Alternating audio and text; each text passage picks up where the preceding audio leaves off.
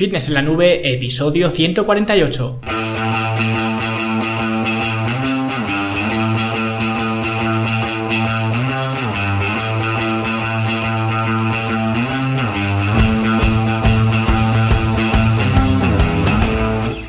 Bienvenidos a todos un viernes más aquí a vuestro podcast, a Fitness en la Nube, donde hablamos de fitness, de nutrición, de entrenamiento y donde cada viernes, cada semana os traigo las técnicas, los consejos, estrategias, trucos y como lo queráis llamar para que construyáis un mejor físico y tengáis un estilo de vida más activo y más saludable.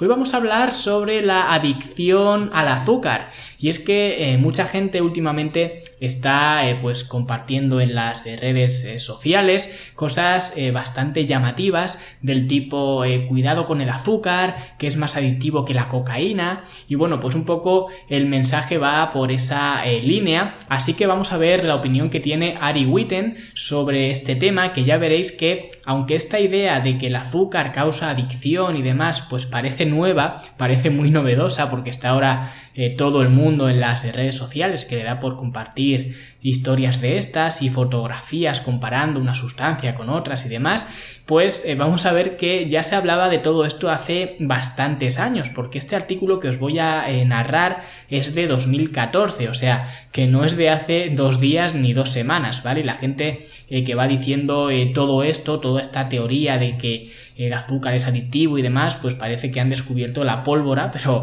nada más lejos de la, de la realidad. Y antes de ver esto de la adicción al azúcar, vamos a ver qué ha pasado esta semana en la Academia de Fitness en la Nube, porque aunque sea agosto, pues aquí no se para y se sigue subiendo eh, nuevo material. Como ya os comenté hace unos episodios, pues hasta septiembre vamos a eh, mantener los cursos en stand-by y vamos a aprovechar este tiempo, este agosto, para ir subiendo pues algunos talleres, ya que eh, hay muchos más cursos que talleres actualmente, así que para ir también pues equiparando un poco y que haya variedad y porque hay algunos temas que no dan para un curso, pero son también bastante interesantes y por eso pues utilizo los talleres para ir eh, comentando estos, estos temas. Y esta semana el taller que os he subido es el del uso de las straps. Las straps, eh, para el que no lo sepa, son estas eh, tiras de lona que se ponen en las muñecas y que te unen a la barra para que tu agarre sea más fuerte. Pues os explico para qué se utilizan, en qué ocasiones es recomendable utilizarlas, cuándo no es recomendable utilizarlas, porque también es muy importante.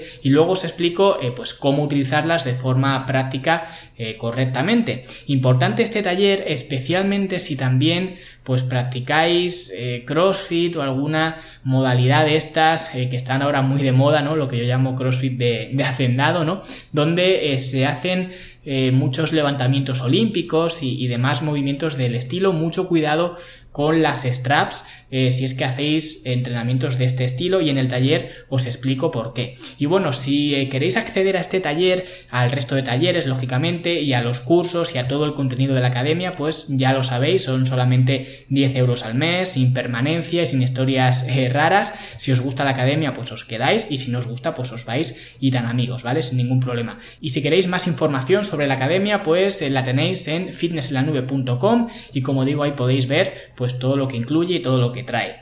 Y ahora sí vamos a meternos con el tema de las adicciones al azúcar, a ver qué es lo que opina de esto Ari Witten, que es un entrenador que antes era eh, bastante conocido, bueno, al menos tenía algo más de fama que ahora, yo creo, sobre todo para temas de pérdida de grasa y demás. Ahora creo que está más metido en temas de, la fatiga, de cómo tener más energía y cosas eh, de este estilo, pero en su momento escribió este artículo que a mí eh, me gustó bastante el trasfondo porque va muy en la línea de lo que pienso yo. Y ya digo, esto se escribió hace cinco años y no sé lo que pensará eh, Ari en este momento, pero yo sigo pensando lo mismo, porque en este artículo no solo habla del azúcar en particular, sino que habla de las adicciones en, en general y de hecho empieza hablando no de la adicción al azúcar, sino de la adicción a la luz del sol. Y dice así, según este estudio publicado en el Journal Cell, todos los que queremos llevar un estilo de vida saludable tenemos otro motivo para odiar el sol. Ya sabes, aparte de porque los rayos de sol son potencialmente cancerígenos, se dice ahora que la luz del sol también es adictiva porque estimula la misma parte del cerebro que estimulan las drogas como el alcohol o la cocaína. Uno de los investigadores de este estudio dice esto. Es sorprendente que estemos genéticamente programados para ser adictos a algo tan peligroso como la radiación ultravioleta, que es probablemente el mayor peligro de cáncer del mundo. En la actualidad hay muchas fuentes más seguras y confiables de vitamina D que no vienen con este riesgo cancerígeno, por lo que evitar los rayos de sol como fuente de vitamina D tiene efectos beneficiosos en la salud. El estudio en sí encontró algo increíblemente interesante, el hallazgo bastante notable de que nuestros cerebros están programados para responder a la exposición iluminando el centro de placer de nuestros cerebros. Sin embargo, las cosas se complicaron un poco cuando, sin pensarlo dos veces, los investigadores interpretaron este hallazgo como extraño y dañino. Lo equiparaban con ser adicto a drogas ilegales como la cocaína y simplemente se les ocurrió sugerir que evitáramos la luz solar y que en lugar de eso usáramos un suplemento de vitamina D porque era más seguro. Para ellos, la suplementación con vitamina D no es un horrible cancerígeno como la luz solar y tomar pastillitas de un bote de plástico es mucho mejor que salir al aire libre. No importa que otros estudios como este hayan determinado que la exposición a la luz solar está relacionada con una reducción de la mortalidad, mientras que otras formas de obtención de vitamina D, como a base de suplementos o a base de rayos UVA, no están relacionadas con este descenso de la mortalidad, lo que por cierto sugiere que la relación entre la vitamina D y la salud puede no tener una relación de causalidad y que la luz solar tenga otros beneficios para la salud más allá de la simple vitamina D. Pero no, se ve que nada de esto importaba para investigadores. Para ello simplemente tienes que tomarte tu pastillita de vitamina D y alejarte del sol a toda costa y luego por supuesto cuando estudios como este se extienden vemos titulares como el sol puede ser tan adictivo como la heroína. Es lo mismo que ocurre con otras sustancias como el azúcar. El azúcar también estimula el centro de placer del cerebro de la misma forma que la heroína y la cocaína. De hecho, actualmente casi todos los gurús que promueven dietas bajas en carbohidratos intentan pintar una imagen de que comer azúcar es el equivalente a ser un adicto al crack. Este es el titular del Huffington Post que dice así: ¿Qué es peor para tu cerebro, la cocaína o el azúcar? Y después de este llamativo titular, el artículo empieza de esta manera. ¿Crees que la cocaína es mala para tu cerebro? Entonces es posible que debas cambiar la opinión que tienes sobre el azúcar. Comer alimentos ricos en azúcar enciende la misma parte del cerebro que consumir cocaína o heroína, según una investigación realizada por el doctor David Lewin. Pero este no es el único artículo comparando el azúcar con la cocaína. En otro artículo similar se decía esto. Estamos descubriendo que tener un paladar dulce te hace tan adicto como esnifar cocaína. Toda esta burbuja se genera porque el azúcar, al igual que el alcohol y otras drogas como la heroína o la cocaína, estimulan la misma zona del cerebro. Tiene sentido, ¿verdad? Cualquier cosa que estimule tu cerebro de manera similar a estas drogas debe ser malísimo y peligroso. Por tanto, si no quieres activar estas áreas del cerebro que activan las drogas, entonces aléjate del azúcar. Siguiendo esta lógica, la receta para mejorar nuestra salud debería ser esta. Evita todas las cosas que estimulan el centro de placer del cerebro. Así que vamos a ver algunas de las cosas que según esta teoría deberíamos evitar porque también estimulan nuestro centro de placer del cerebro, tal y como hacen las drogas. Vamos a ver algunas de estas cosas. El sexo. El sexo estimula nuestro centro de placer cerebral de forma muy potente y por eso lo encontramos tan placentero y divertido, así que si quieres estar saludable, nada de sexo. Los carbohidratos. Por supuesto, como ya hemos escuchado cientos de veces a los gurús low carb, los infames carbohidratos productores de insulina también tienen un fuerte impacto en nuestro centro de placer del cerebro, así que no más carbohidratos. La grasa. Es curioso, pero la grasa dietética también estimula una respuesta de placer en tu cerebro de la misma manera que lo hace el azúcar. Pero claro, es posible que esto no lo supieras porque los gurús low carb no quieren que lo sepas. Prefieren que pienses que esto es algo exclusivo de las malvadas cosas azucaradas. De hecho, hacen todo lo que pueden para respaldar sus argumentos ignorando las investigaciones que muestran que las grasas hacen lo mismo como se vio en estos tres estudios. Por eso las dietas altas en grasa que te incitan a comer de forma intuitiva son igual o más peligrosas para la sobrealimentación que las dietas altas en carbohidratos, como puedes ver en esta revisión de la literatura científica existente hasta la fecha. Así que la grasa es cosa mala, puede incluso que peor que los carbohidratos, así que nada de grasa. El agua. Sí, de hecho, simplemente el agua ya actúa sobre nuestro centro de recompensa del cerebro. Por eso sienta también el agua fresquita cuando tienes calor en los días de verano. Pero eso ya se acabó, nada de agua. La luz solar. Como he mencionado antes, la luz solar estimula el centro de recompensa del cerebro y si tomas el sol con frecuencia no eres mejor que un adicto al crack. Así que tómate pastillitas de vitamina D y quédate dentro de casa todo lo que puedas para evitar esa desagradable luz solar que causa cáncer. Estar en la naturaleza. El Shirin-yoku o el baño de bosque ha sido estudiado a fondo en Japón por sus innumerables beneficios para la salud. Desafortunadamente, sumergirse en la naturaleza y disfrutar de unas hermosas vistas también estimula el centro de placer de nuestro cerebro, por lo que ya te puedes olvidar de salir al campo nunca más. La meditación. La meditación también es una buena forma de estimular el centro de recompensa del cerebro, así que será mejor que también evites meditar a toda costa. La música. Por supuesto, escuchar música también estimula el centro de placer del cerebro bastante fuerte. Los bailarines son unos drogadictos.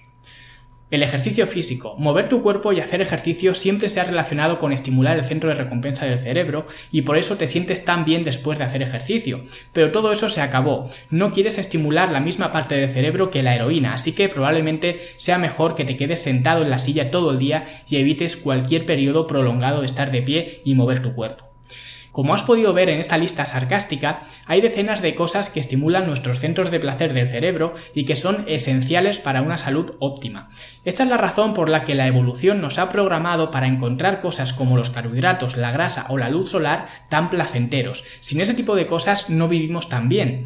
Además, resulta que la estimulación regular de los circuitos del placer del cerebro es esencial para el aprendizaje, para la motivación y para prácticamente todo lo que hacemos para mantenernos vivos. Si la estimulación regular de los circuitos de placer de nuestro cerebro, nos volvemos aburridos, sin vida y apáticos. Lo que estoy tratando de mostrar es que en los últimos años ha habido una tendencia reduccionista a demonizar cualquier cosa que estimule nuestro centro de placer del cerebro. Si algo estimula la misma zona del cerebro que las drogas, enseguida comparamos eso con ser un adicto al crack. Por eso comer patatas, arroz blanco o una macedonia de frutas con un poco de miel significa que eres un adicto y que debes desintoxicarte de esos carbohidratos que te hacen lo mismo que la cocaína. Tomar el sol significa que tienes una adicción patológica al horrible y cancerígeno sol. Y todas estas interpretaciones son erróneas y se traducen en terribles consejos para la salud, como por ejemplo el de evitar la luz solar y consumir suplementos de vitamina D en lugar de eso, o el de seguir una dieta baja en carbohidratos, o el de combatir ferozmente toda la ansiedad por alimentos grasos y azucarados, porque esos son signos patológicos de adicción. Estamos demonizando las cosas de las que depende nuestra salud y nuestra vida, y como resultado de este tipo de pensamiento tan simplista, hemos perdido contacto con nuestro cuerpo y muchos de nosotros ahora tenemos miedo a comer una patata o un bol de fruta por miedo a la diabólica hormona insulina. Aunque por supuesto existen algunos tipos de estímulos que pueden afectar nuestro centro de recompensa del cerebro y que con el tiempo se vuelven crónicos. Por eso mismo debemos ser cuidadosos a la hora de distinguir entre los estímulos de placer que son esenciales para nuestra salud y los estímulos de placer que son placenteros pero que no son compatibles con los sistemas neurológicos que hemos desarrollado en nuestra evolución. A esto podríamos llamarlo superestímulos, que se producen cuando encendemos el centro de recompensa del cerebro de una forma más intensa de la capacidad del propio cerebro para soportarlo. Los ejemplos de estos superestímulos serían el crack, la cocaína, la heroína, el alcohol, alimentos ultraprocesados con cantidades enormes de grasa y azúcares que no se ven en fuentes naturales de alimentos e incluso la pornografía que evoca situaciones que rara vez se realizan en la vida real. Y la respuesta a estos estímulos tan elevados de nuestro cerebro es bajar un poco el volumen para que esos estímulos no sean tan intensos es decir, disminuyen la sensibilidad del centro de recompensa del cerebro para poder tolerar esos nuevos estímulos que no son naturales. Por tanto, exponer al cuerpo a estos superestímulos con frecuencia te hace que el umbral de recompensa del cerebro aumente y en ese momento es cuando las cosas se vuelven peligrosas. Primero porque cada vez necesitas más cantidad de una misma sustancia para sentir la misma cantidad de placer y segundo porque los placeres más habituales de la vida cada vez se vuelven más apagados. De hecho, este aumento del umbral de recompensa del cerebro y la baja regulación de la sensibilidad de los receptores de dopamina están relacionados con la depresión y la anahedonia, una pérdida de interés o placer en casi todas o todas las actividades y pasatiempos habituales. Ocurre que ya no encuentras tan placentera tu macedonia de frutas y ahora necesitas tres trozos de tarta de queso, un kilo de cortezas de cerdo o una caja entera de rosquillas. Ahora ya no recibes el suficiente placer de una copa de vino y necesitas una bebida más contundente o incluso un poco de cocaína. Finalmente, este aumento del umbral del centro de recompensa del cerebro contribuye a la adicción a las cosas. Anhelas el placer que solamente esos superestímulos pueden darte ahora mismo y eso es lo realmente problemático. Pero el hecho de que algunos tipos de estímulos gratificantes puedan causar problemas, no significa que debamos apresurarnos a demonizar cualquier cosa que nos dé placer en nuestro cerebro. Podríamos ser mucho más inteligentes simplemente preguntándonos ¿Es este estímulo de placer saludable o es un superestímulo excesivamente intenso? Si nos hacemos esta pregunta es mucho más probable que lleguemos a buenos consejos de salud en lugar de a titulares absurdos, comparaciones sin sentido y consejos terribles. Puede que así nos diéramos cuenta de que no es una coincidencia que los carbohidratos y las grasas estimulen el centro de recompensa de nuestros cerebros. De hecho, son las mejores fuentes de combustible para nuestras células y por eso su sabor nos resulta delicioso. Esa es la forma inteligente de nuestro cerebro de obtener el combustible necesario para mantener un cuerpo vital, saludable y energético. También nos daríamos cuenta de que el flirteo y las relaciones sexuales estimulan el centro de recompensa del cerebro porque si no fuera así, la especie humana se extinguiría rápidamente. También veríamos que no es una coincidencia que el ejercicio y el movimiento no sea tan placentero, ya que sería bastante difícil cazar, recolectar y cultivar sin levantarnos de la cama. Podríamos también ver que la luz solar estimula nuestro centro de recompensa del cerebro porque sin ella estaríamos llenos de hormonas del estrés, nos faltaría vitamina D y nuestro reloj circadiano se destrozaría resultando en efectos metabólicos muy perjudiciales y nuestros huesos y órganos se desgastarían más rápidamente. Ojalá puedas ahora darte cuenta de que no hay nada malo en hacer las cosas que iluminen tu centro de placer del cerebro. De hecho, las cosas anteriores no solo no son malas, sino que son esenciales para nuestra salud, vitalidad, para nuestro estado de ánimo, nuestra motivación, nuestro disfrute de la vida y nuestra propia supervivencia. Cualquier debate inteligente sobre la dopamina o el centro de recompensa del cerebro siempre debería basarse en este contexto y debería ser bastante escéptico ante las afirmaciones sensacionalistas que intentan demonizar algo únicamente en virtud del hecho de que estimula el mismo área de cerebro que la cocaína. Somos organismos que buscan placer y las cosas que nos dan placer también nos dan la vida. Lo ideal para la salud probablemente sea algo similar a esto, una estimulación frecuente y fuerte pero no intensamente anormal del centro de recompensa del cerebro. Esto te permitirá sentir placer con mayor frecuencia mientras mantienes una alta sensibilidad a los receptores de la dopamina en el cerebro y evitas que baje el volumen de los placeres más típicos de la vida. El placer es bueno, así que participa en cosas placenteras tan a menudo como sea posible. Simplemente asegúrate de que estos placeres sean de una intensidad que esté alineada con tu biología, pero nada más. Así que come carbohidratos, come grasa, escucha música, baila, sumérgete en la naturaleza, toma el sol y ten mucho sexo.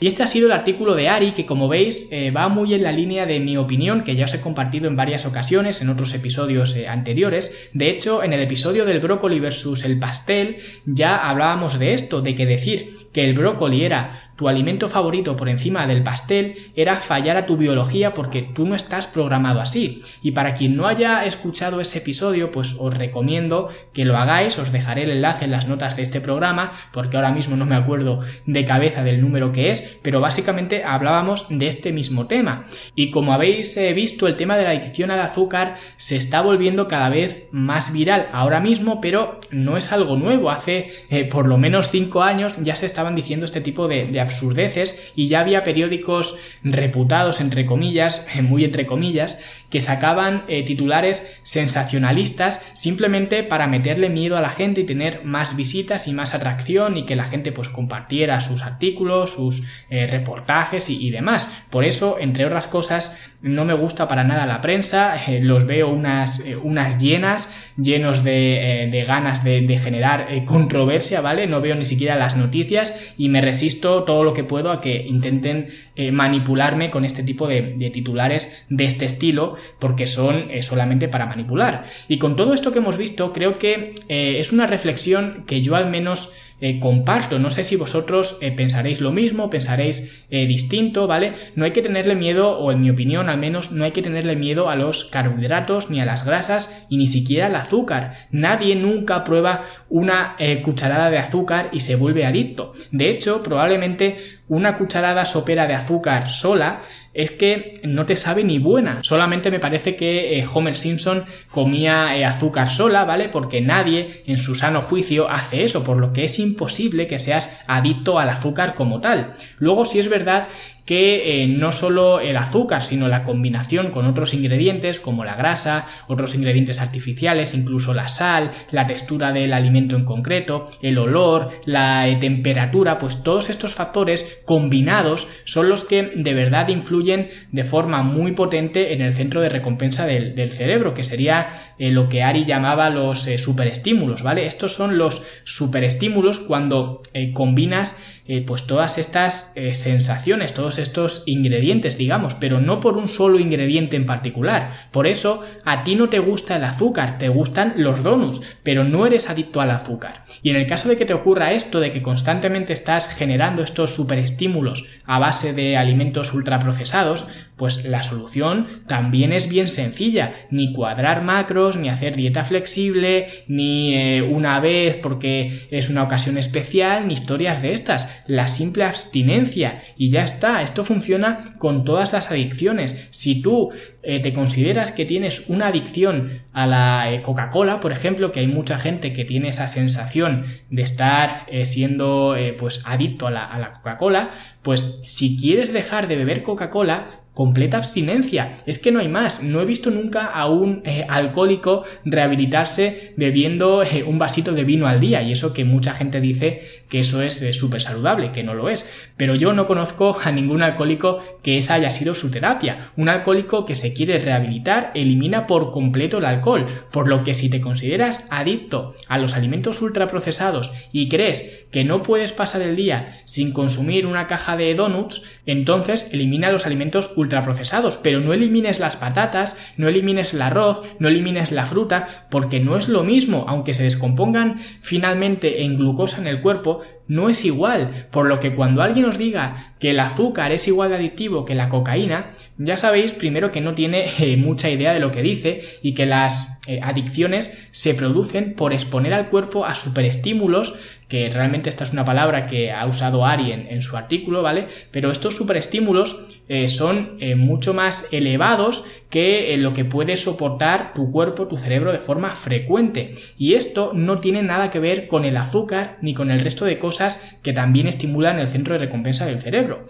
Y bueno, no me extiendo más, que ya va siendo hora de ir eh, cortando. Espero que os haya gustado el episodio. Dejadme por abajo vuestras opiniones, qué pensáis vosotros sobre estas adicciones al azúcar y todo el mundo llorando por las redes sociales porque son adictos al azúcar y porque el azúcar es igual de nocivo que la cocaína, ¿vale? Pues contadme abajo lo que pensáis y antes de irme, pues como siempre, os agradezco todos vuestros eh, comentarios, vuestros me gusta, vuestras valoraciones de 5 estrellas en iTunes y espero que estéis teniendo un eh, gran mes de agosto nosotros, como siempre, nos escuchamos la semana que viene.